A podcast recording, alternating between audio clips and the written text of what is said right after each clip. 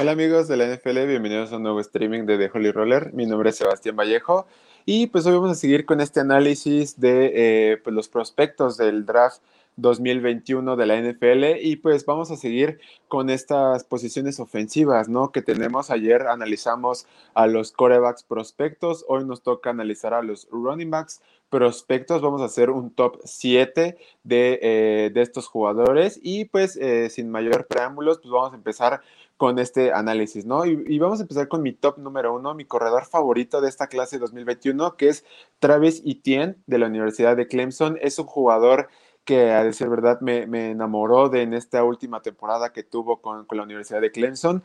Se cargó prácticamente el equipo por varias semanas cuando Trevor Lawrence estuvo fuera por la situación del COVID-19 y pues sus mayores atributos podríamos decir que es eh, esta esta gran versatilidad que tiene con las manos, ¿no? También tiene un gran eh, dinamismo con todos sus bloqueos, sabe leer perfectamente el campo, sabe leer perfectamente sus bloqueos, tiene muchísima paciencia y es algo que, sabe explotar bastante bien. Cuando él tiene eh, el balón en sus manos, cuando tiene un acarreo directo, él se detiene por milisegundos a ver cómo están los bloqueos, cómo están los bloqueos en segundo nivel y cómo puede explotarlos. Y es algo que le caracteriza desde siempre. Es un jugador muy explosivo, es muy físico también. Ayuda bastante a todas estas eh, situaciones importantes que puedan tener en el ataque terrestre y creo que es algo que le ayuda muchísimo a levantar su stock en este, en este draft. Posiblemente para muchos no sea el mejor corredor, pero a mí me encanta, tiene muchísimo de dónde sacar potencial, tiene bastante eh, atletismo, tiene un físico bastante, bastante eh, atractivo para, para, para las ofensivas que son de, de, mucho correr, que son bastantes veloces. Yo creo que Travis Etienne podría ser un buen fit para ellos. Pero ¿cuáles serían las preocupaciones que tengo sobre Etienne? Pues es de que tiene a extender muchísimo las yardas, ¿no? Estas yardas difíciles que pueden ser un tercera y tres, tercera y dos, tercera y una, muchas veces eh, las explota demasiado y eh, em, cae en estos, de, en estos riesgos que pueda tener el balón. Entonces, esa es mi preocupación contra Travis ¿Cuál es mi proyección para este jugador en la NFL? Yo creo que sería un gran fit con los Miami Dolphins. Me encantaría ver a Tua con un corredor como es Travis Etienne. Me gustaría ver también muchísimo esta gran ofensiva de Brian Flores con Travis Etienne. Creo que le da un dinamismo mayor al que ya tenían en la temporada pasada y además tener un running back 1 que sabe ser físico, que sabe leer los bloqueos y que tiene una línea ofensiva buena como la de, la de Miami, yo creo que podría ser un gran fit para Travis Etienne y por eso lo pongo en el número uno y por eso lo pongo con los Miami Dolphins. Vamos a ver cómo se va desarrollando eh, en estos días antes del draft, vamos a ver cómo se desarrolla en la temporada baja, pero tengo plena confianza en que podrá ser un gran jugador de NFL. Vamos con el segundo jugador que tengo en mi top, que sería el corredor de Alabama, Najee Harris. Es un corredor que, a decir verdad, me encanta muchísimo. Tiene un físico muy destacable, tiene bastantes músculos, tiene una gran altura. Es un jugador que tiene un gran balance en la carrera, ¿no? Cuando, cuando Najee Harris sabes que te va a enfrentar uno a uno en los bloqueos, ya sea contra un linebacker, contra un cornerback o contra un safety, sabes que vas a encontrar un jugador que te va a poner el casco de frente, que va a bajar el hombro y que te va a golpear. Y eso es Najee Harris, a decir verdad. Es un jugador que protege muy bien el balón, que sabe eh, tener una paciencia eh, durable en los bloqueos, que sabe cómo eh, dar su primer paso y es algo que también a mí me encanta de Najee Harris, su primer paso para no perder tiempo en su trayectoria y también es perfecto en los pases en el flat o pases pantalla. Es muchísimo talento en un jugador Najee Harris. Creo que es un jugador que puede eh, caer perfecto en cualquier equipo que tenga un sistema ofensivo eh, bastante versátil, como eh, lo puede ser en jugadas de corto yardaje, en situaciones donde expongan bastante el juego terrestre. Entonces, Najee Harris a mí me encanta. ¿Cuáles serían las preocupaciones? Pues yo creo que pues al final de cuentas la poca velocidad que puede alcanzar en campo abierto. Es un jugador que a, diferencia de Travis Etienne, cuando Travis Etienne eh, está en campo libre es muy difícil alcanzarlo. Nate Harris no, pero es por su físico. Y eso también es algo bueno porque es un jugador que no, no necesariamente necesitas que te corra 60 eh, yardas en un acarreo, 50 yardas, 30 yardas. Es un jugador que te va a ganar poco a poco y va a desgastar a la defensiva. Pero la preocupación es de que al final de cuentas la velocidad a veces le cuesta y cuando se va acabando el tiempo del reloj en los partidos, él logra perder velocidad. Esa sería mi preocupación contra Najee Harris. ¿Cuál sería mi proyección para la NFL? Pues a mí me gustaría verlo muchísimo con los New York Jets. Creo que sería un gran arma. Vamos a ver quién eligen eh, los Jets en el draft, si podría ser eh, Zach Wilson o Justin Fields, pero me encantaría verlo con alguien que sea novato también. Entonces yo creo que sería un plus mayor para las habilidades que pueda tener Najee Harris en la NFL y los Jets que necesitan un running back a final de cuentas. Entonces a mí me encanta muchísimo esto y creo que sería un gran fit para este joven eh, eh, corredor. Otra preocupación que pueda tener es de que pues, en su Pro Day, en los dos Pro que tuvo Alabama, solamente participó en juegos de habilidad. No hizo ni las 40 yardas, no hizo como eh, situaciones de bloqueo. Entonces esto puede haber bajado un poco su stock, pero aún así estoy plenamente confiado de que Najee Harris es un prospecto de calidad y de muchísima ambición en la NFL. Pero bueno, pasamos al tercer corredor que tengo en mi top y es un corredor que... Eh, la verdad es que no lo conocía tanto por el college, lo conocí casi, casi por, por videos y por eh, pues, revisar un poco sus videos de, de, la temporada pasada. No lo vi en partidos así de college por la universidad en la que está, pero Javonte Williams eh, de North Carolina es un, un corredor que sabe moverse en la bolsa de protección. Tiene muchísimo poder en sus piernas, tiene muchísima agilidad, tiene muchísimas, em, tiene un gran centro de gravedad en cualquier down, ¿no? Ese es un corredor que te puede correr en primera, en segunda, en tercera, que puede eh, también ayudarte muchísimo en situaciones pesadas cuando tienes un tercera y uno, tercera y dos. Es un jugador de gran tamaño, tiene un cuerpo bastante ancho y tiene un físico que, que también ayuda a las tacleadas, ¿no? Entonces también podemos ver esta situación que pueda tener Javonte Williams. A mí me encanta el equilibrio que tiene en jugadas de peligro y también algo que le ayuda muchísimo es esta gran visión de los bloqueos. Creo que es un corredor que se puede aprovechar bastante bien en cualquier down. A mí me encanta Javonte, Williams. ¿Cuál sería mi preocupación? La verdad, el papel que pueda tener en un juego aéreo. Yo creo que no es un corredor que se le puede confiar tanto el juego aéreo como podría ser Harris o Etienne y también la creación de espacios en la línea de golpeo. Es un corredor que tampoco sabe cómo abrirse huecos por adentro de los tackles y es algo que me preocupa muchísimo porque es muy bueno, en la creación de espacios fuera de los tackles, pero dentro de los tackles le cuesta trabajo a veces correr entre el centro y el gar. Entonces aquí sería un gran problema para Javonte Williams. Aún así, me encanta muchísimo. Yo creo que es eh, por algo el tercer prospecto que tengo en mi lista. ¿En qué equipo me gustaría verlo? Sinceramente me gustaría verlo en los Pittsburgh Steelers. Creo que es un corredor que le hace falta a, este, eh, pues este plan de juego ofensivo que tienen los Steelers, ¿no? Con su físico y con su gran habilidad de correr, creo que podría ayudar bastante a Big Ben y puede ayudar bastante a cómo se va manejando el juego terrestre en los Steelers, que fue eh, pues decarente la temporada pasada. Entonces, a mí me gustaría ver a Javonte Williams y lo proyecto en los Pittsburgh Steelers para la temporada 2020, no, 2021, perdón. Y pues al siguiente vamos al corredor número 4 en este top que tenemos y es Michael Carter, igual de la Universidad de North Carolina. Es un corredor que al final de cuentas es casi lo, lo, opuesto a Javonte Williams, ¿no?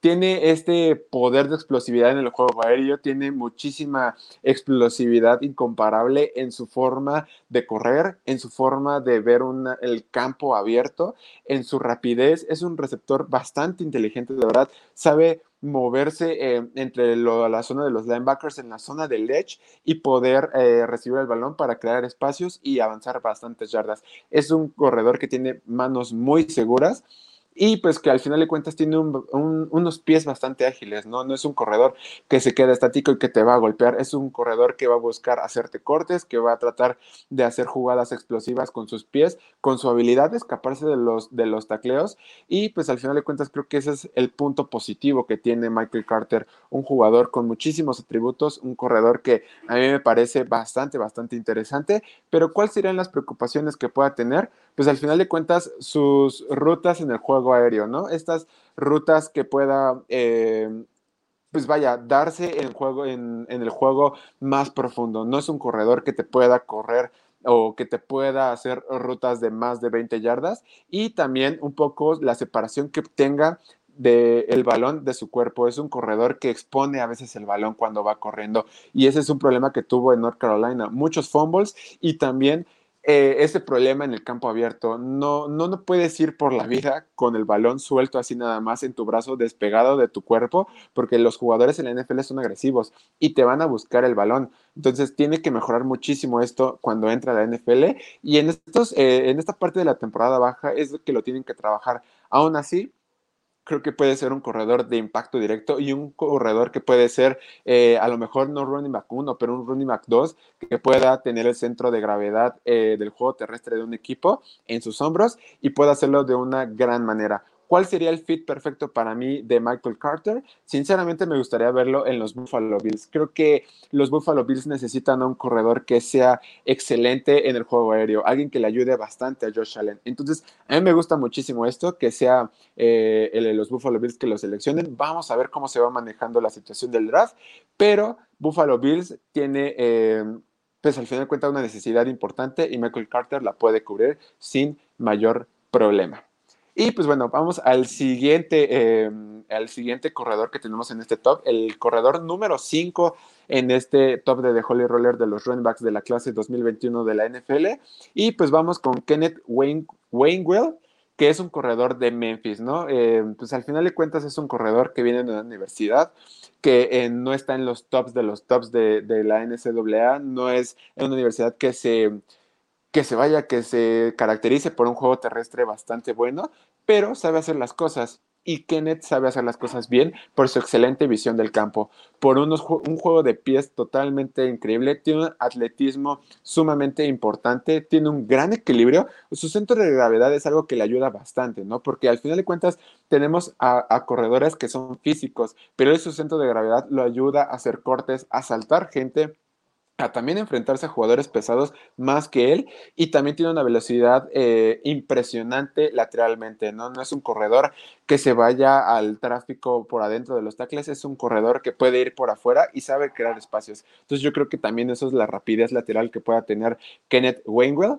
y también otro es la conciencia espacial que tiene, ¿no? Es alguien que sabe concentrarse en el campo, sabe dónde está, cuál es su posición en el campo, cuál es su trabajo en el campo y sabe ejecutarlo de una manera bastante inteligente. Es un gran receptor, es un jugador que tiene manos seguras y también eso le ayuda muchísimo a levantar su stock en la NFL, ¿no? Al menos en esta clase que no tenemos a corredores que sean tan buenos como receptores, pues Kenneth eh, Gainwell encaja perfectamente en este eh, corredor físico, atlético, que pueda ayudarte en cualquiera de los ámbitos de, tu juego terrestre. ¿Cuál sería mi preocupación con este corredor?